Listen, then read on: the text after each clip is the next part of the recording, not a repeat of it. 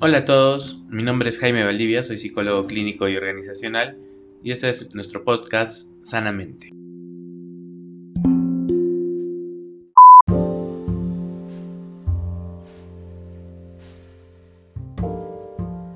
Hoy hablaremos de los trastornos de ansiedad según el DSM-5. Los trastornos de ansiedad son los que comparten características de miedo y ansiedad excesivos, así como alteraciones conductuales asociadas. El miedo es una respuesta emocional a una amenaza inminente, real o imaginaria, mientras que la ansiedad es una respuesta anticipatoria a una amenaza futura. Es evidente que ambas respuestas se solapan, aunque también se pueden diferenciar estando el miedo frecuentemente asociado a accesos de activación autonómica necesarios para la defensa o la fuga, pensamientos de peligro inminente y conductas de huida. Y la ansiedad está más a menudo asociada con tensión muscular, vigilancia en relación a un peligro futuro y comportamientos cautelosos o evitativos. A veces, el nivel de miedo o ansiedad se ve reducido por conductas evitativas generalizadas. Las crisis de pánico o panic attacks se presentan principalmente con los trastornos de ansiedad como un tipo particular de respuesta al miedo. Las crisis de pánico no se limitan a los trastornos de ansiedad, sino que también pueden ser observadas en otros trastornos mentales. Los trastornos de ansiedad se diferencian entre sí según el tipo de objetos o situaciones que inducen el miedo, la ansiedad o las conductas evitativas, y según la cognición asociada. Pese a que los trastornos de ansiedad tienden a ser altamente comórbidos entre sí, pueden ser distinguidos a través de un análisis detallado del tipo de situaciones que se temen o se evitan, y del contenido de los pensamientos o creencias asociados. Los trastornos de ansiedad se diferencian del miedo o la ansiedad normal, propios del desarrollo por ser excesivos o por persistir más allá de los periodos de desarrollo apropiados. Se distinguen de la ansiedad o el miedo transitorio, a menudo inducido por el estrés, por ser persistentes. Por ejemplo, suelen tener una duración de seis meses o más, sin embargo, este criterio temporal pretende servir de guía general, permitiendo un cierto grado de flexibilidad y pudiendo ser la duración más corta en los niños, como en el trastorno de ansiedad por separación y en el mutismo selectivo, puesto que los sujetos con trastorno de ansiedad suelen sobreestimar el peligro en las situaciones que temen o evitan. El análisis decisivo de si ese miedo o ansiedad es excesivo o desproporcionado lo realiza el clínico, teniendo en cuenta factores de contexto cultural. Muchos de los trastornos de ansiedad se desarrollan en la infancia y tienden a persistir si no se tratan. La mayoría aparece más frecuentemente en mujeres que en varones, aproximadamente en una proporción de 2 a 1.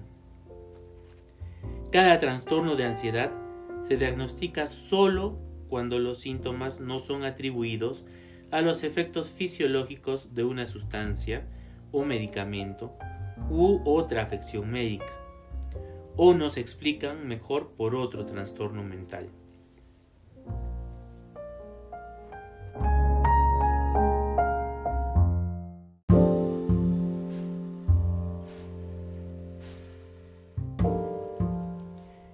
El DSM-5 Organiza este capítulo de acuerdo con el desarrollo, con los trastornos ordenados según la edad típica al inicio de los síntomas. Las personas con trastorno de ansiedad por separación se encuentra asustada o ansiosa ante la separación de aquellas personas por las que siente apego en un grado que es inapropiado para el desarrollo. Existe miedo o ansiedad persistente sobre los posibles daños que puedan sufrir las personas por las que siente apego y sobre las situaciones que puedan llevar a la pérdida o separación de las personas a quien el sujeto está vinculado y rechazo a separarse de estas personas de mayor apego, así como pesadillas y síntomas físicos de angustia. A pesar de que estos síntomas a menudo se desarrollan en la infancia, pueden expresarse también en la edad adulta. El mutismo selectivo se caracteriza por una incapacidad para hablar en las situaciones sociales en que hay expectativa de hablar, por ejemplo en la escuela, a pesar de que la persona habla en otras situaciones. La falta de habla tiene consecuencias significativas en los logros académicos o laborales, o bien altera la comunicación social normal. Los individuos con fobia específica presentan miedo hacia situaciones u objetos precisos o los evitan. La cognición específica no es característica de este trastorno, como en otros trastornos de ansiedad. El miedo, la ansiedad y la evitación están casi siempre inducidos inmediatamente por la situación fóbica, en un grado persistente o desproporcionado al riesgo planteado. Hay varios tipos de fobias específicas, animales, entorno natural, sangre, inyecciones, heridas, situacional y otras circunstancias. En el trastorno de ansiedad social, la fobia social, la persona siente miedo o ansiedad ante las interacciones sociales y las situaciones que implican la posibilidad de ser examinado, o bien las evita. Esto incluye interacciones sociales tales como reuniones con personas desconocidas, situaciones en las que la persona puede ser observada comiendo o bebiendo, y situaciones en las que la persona ha de actuar ante otros. La ideación cognitiva es la de ser evaluado negativamente por los demás, por sentirse avergonzado, humillado o rechazado, o por ofender a otros. En el trastorno de pánico, la persona experimenta recurrentes e inesperadas crisis de pánico y está persistentemente intranquila o preocupada sobre tener nuevas crisis o cambia de manera desadaptativa su comportamiento debido a las crisis de pánico. Por ejemplo, evitación del ejercicio o de situaciones desconocidas. Las crisis de pánico se caracterizan por la aparición súbita de síntomas de miedo o malestar intensos, que alcanzan su nivel máximo en cuestión de minutos, acompañados de síntomas físicos y o cognitivos. Las crisis de pánico pueden ser esperadas en respuesta a objetos o situaciones típicamente temidas o inesperadas, ocurriendo en la crisis sin razón aparente. Las crisis de pánico funcionan como marcadores y factores pronósticos de la severidad, el curso y la comorbilidad de una amplia variedad de trastornos, incluida entre otros los trastornos de ansiedad, por ejemplo, el abuso de sustancias, trastornos depresivos y trastornos psicóticos.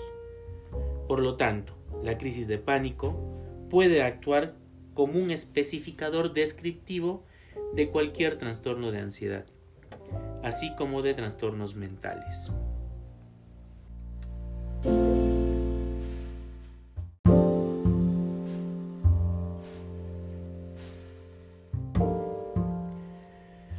Los individuos con agorafobia se sienten temerosos o ansiosos ante dos o más de las siguientes situaciones. Uso del transporte público, estar en espacios abiertos, encontrarse en lugares cerrados, hacer cola o estar en una multitud, y encontrarse solos fuera de casa en otras situaciones.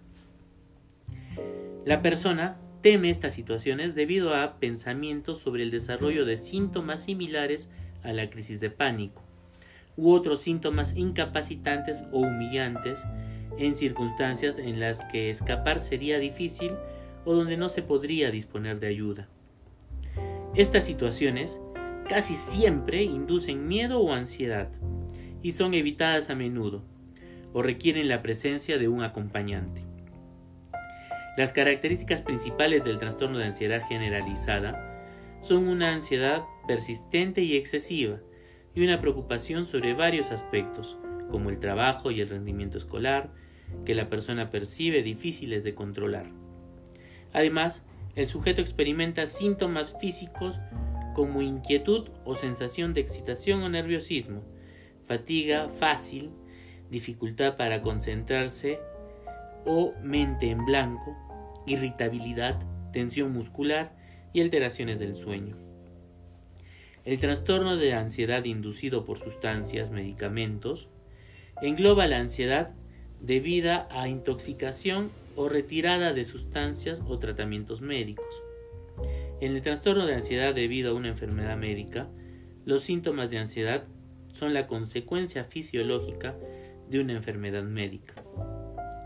Existen escalas específicas para cada trastorno que sirven para caracterizar mejor su gravedad y captar las variaciones de la misma a lo largo del tiempo.